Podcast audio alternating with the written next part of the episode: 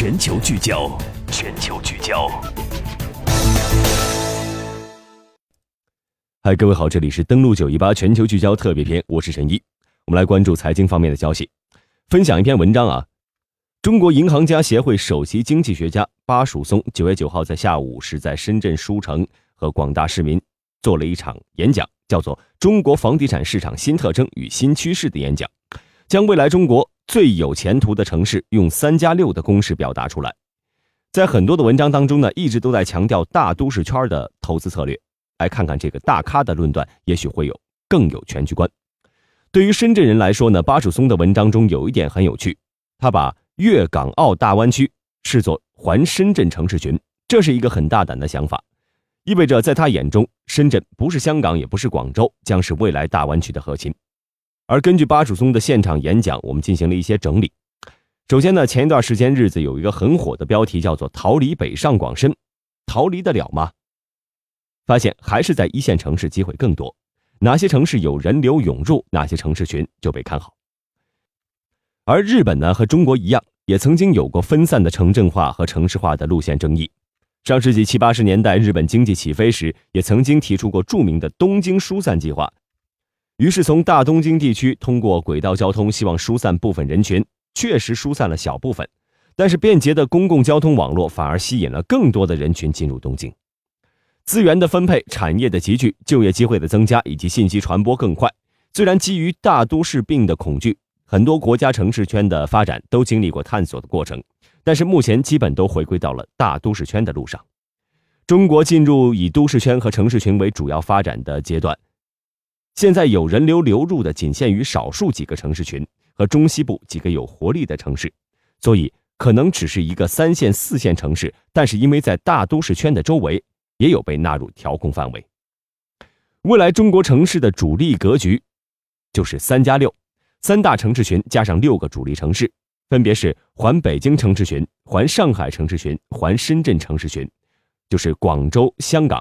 都在深圳城市群当中。六个城市分别是南京、合肥、武汉、长沙、重庆、成都。从目前的数据来看，三加六核心城市在全国规模中占人口的五分之一，GDP 占百分之三十六点八，整体房地产交易规模占到全国交易规模的百分之六十，新房成交金额占比接近一半，二手房成交金额占比近百分之七十三点五。所以，中国城市群发展格局已定，三加六。未来是值得重点关注的主力城市，而环深圳城市群无疑是中国城市格局中不容小觑的力量。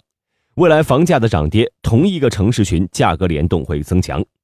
现在有一些一线城市提起外溢很谨慎，但是在巴曙松看来，城市通过不同的价格信号对自己的产业群进行定位，是功能不断转换的过程。当房价一哄而上的时候，就可能看到周边城市也鸡犬升天。但是，当调控来袭、房价下跌的时候，就是考验核心城市产业相关紧密度的时候。比如北京上涨时期呢，固安的房价就跟着涨；调控之后，交易量下降，价格下降。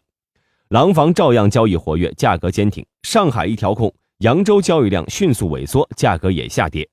其实，从上海到扬州去买房的人也并不是很多，太仓交易依旧活跃，而价量齐增，嘉兴也变成了风口浪尖。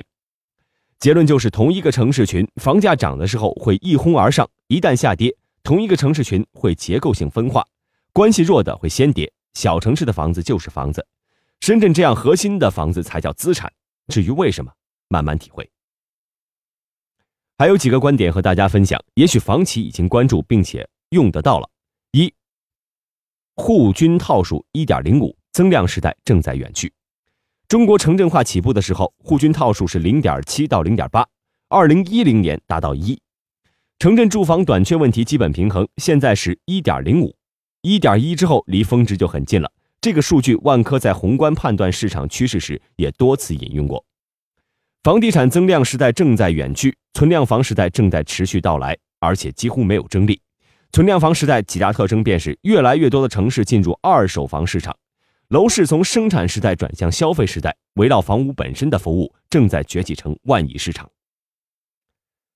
前三十的房企市场占有率超过百分之三十，洗牌还在继续。美国城镇化基本结束的时候